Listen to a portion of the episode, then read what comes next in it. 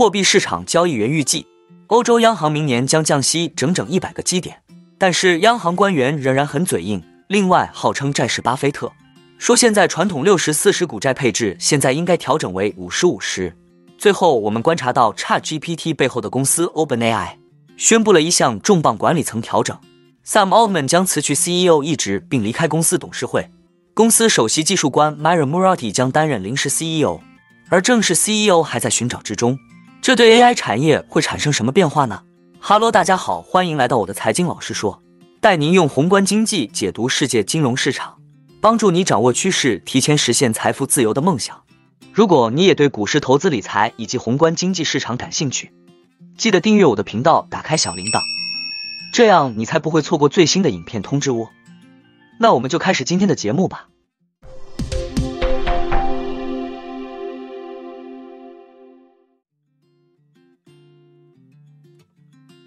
交易员越来越相信欧洲央行将大幅降低利率，以缓冲经济严重放缓的影响。货币市场首次预计欧洲央行。明年将降息整整一百个基点，并已经将之纳入计价。相比之下，根据与央行会议日期相关的掉期定价，两个月前预计降息幅度为七十五个基点。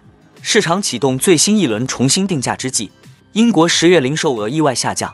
美国数据显示，失业工人难以找到新工作。近几个季度，欧元区经济体的职位空缺率也已从创纪录的高位下降。调查显示，二零二三年的招聘意向已大幅放缓。另外，油价跌入熊市也重新引发了人们对全球经济正滑向衰退的担忧。欧盟委员会周三发布的秋季经济预测中，今年欧盟和欧元区的经济增长预测从之前的百分之零点八下调至百分之零点六。另外，预计欧元区经济明年增长百分之一点二，二零二五年增长百分之一点六。欧盟委员会表示，二零二三年前三季度，欧盟实际国内生产总值几乎没有增长。高通胀虽然已从峰值回落，但紧缩的货币政策造成的损失比之前预期的要严重。同时，外部需求疲软。即便如此，欧洲央行政策制定者一再表示，现在开始考虑放松货币政策还为时过早，仍计划长期维持高利率。但随着越来越多的证据表明，一系列激进的加息开始对经济造成影响。事实证明，市场很难继续相信这种表态。欧洲央行管委员成员维勒鲁瓦。在周五的讲话中表示，欧洲央行在十月份会议上暂停加息的决定，完全是由于通胀放缓是合理的做法。这位法国央行行长补充说，去年欧洲央行开始紧缩政策后，物价上涨的步伐已大幅放缓，而且基本通胀显然已经从春季的峰值回落。他说，这是货币政策有效性的证明，充分证明了管委会决定停止加息的合理性。他表示，欧洲央行现在有信心。在二零二五年之前将通胀恢复到百分之二。不过他补充说，央行也将保持耐心，将会把利率维持在当前水平，确保其效果充分传导至实体经济。老人政治在美国政治话题中备受争议和谴责，有其正当理由，但从经验中获得的智慧极有价值，尤其来自那些把过去的教训用于思考未来的人。Loomis Sales 副董事长丹福斯就是其中一位。他认为未来充满了风险，但投资者常认为这些风险和投资没有关系。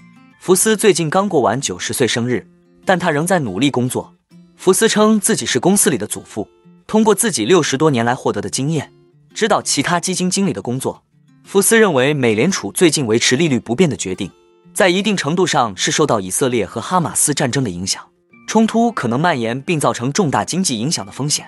是促使美联储按兵不动的主要理由。考虑到这一点，福斯认为美联储已经结束了上调短期利率的工作，并可能在二零二四年采取几次降息行动。从 CME 美联储观察预测工具来看，福斯的观点和联邦基金期货市场对明年六月首次降息的预期一致。这些风险带来的后果之一是加重了美国的防务负担。福斯承认这个话题超出了他的专业领域，但他认为政府预算和美联储。都会感受到这种压力，美联储可能会被迫暂停抗击通胀的行动，这意味着将年通胀率将保持在百分之三至百分之四之间，高于美联储百分之二的目标。与此同时，利率小幅上升。福斯指出，由于美国政府的防务负担加重，即使不派遣军队，国防支出也会增加。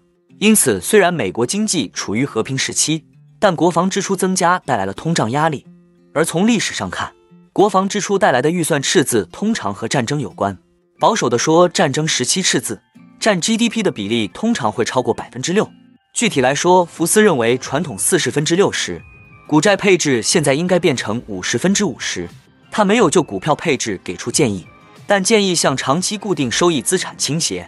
在福斯擅长的公司债领域，他看好七到十年左右到期的中期债券，重点看好前几年收益率非常低的时期发行的，目前已折价交易的债券。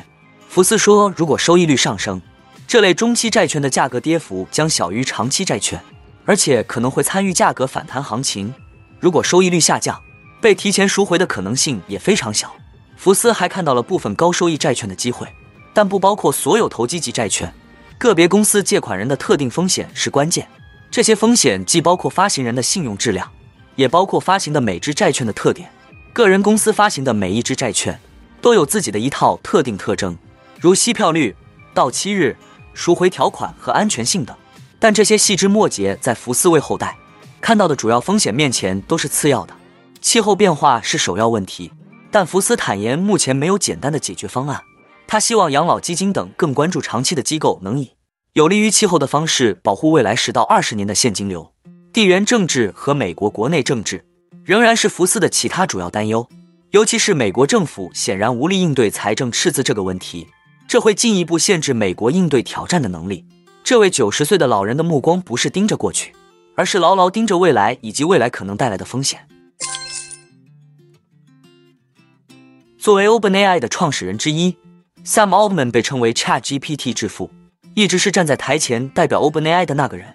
既然和 OpenAI 绑定如此之深，Sam Altman 为何会突然离开？OpenAI 在公告中给出的理由是，Altman 的离职是董事会审议后决定的。他在和董事会交流中不够坦诚，阻碍了董事会履行职责的能力。此次暂时接替 Altman 的 Myra Murati，跟 Altman 相比，和 OpenAI 的渊源就没那么深厚了，在公司承担的角色也相对边缘。据外媒报道，二零二二年 Myra 才晋升为 OpenAI 的 CTO，负责监督 OpenAI 产品的商业化工作，并通过用户反馈对其进行改进。在二零一五年 OpenAI 刚成立时，一直以非营利组织为其目标。但研究 AI 技术以及应用，毕竟是一项需要大量资本投入的工程。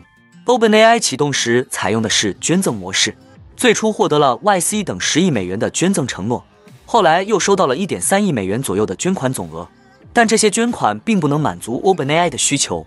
二零一九年，公司设计了一种利润上限结构，在非营利组织之下成立了新的盈利性子公司，并获得了微软投资。受本次 OpenAI 高层矩阵影响。微软美股尾盘一度跳水，最终收跌近百分之一点七。微软公告称，公司与 OpenAI 拥有长期性的合作关系，恪守对 OpenAI 的投资承诺，而且对 OpenAI 有极大信心。那我们今天的节目就先分享到这里。你也喜欢用宏观经济看全球投资的机会吗？如果你也喜欢这样的内容，记得帮我点赞以及订阅分享，YouTube 的大数据就会再推荐类似的影片给你哦。那我们下一支影片见了，拜拜。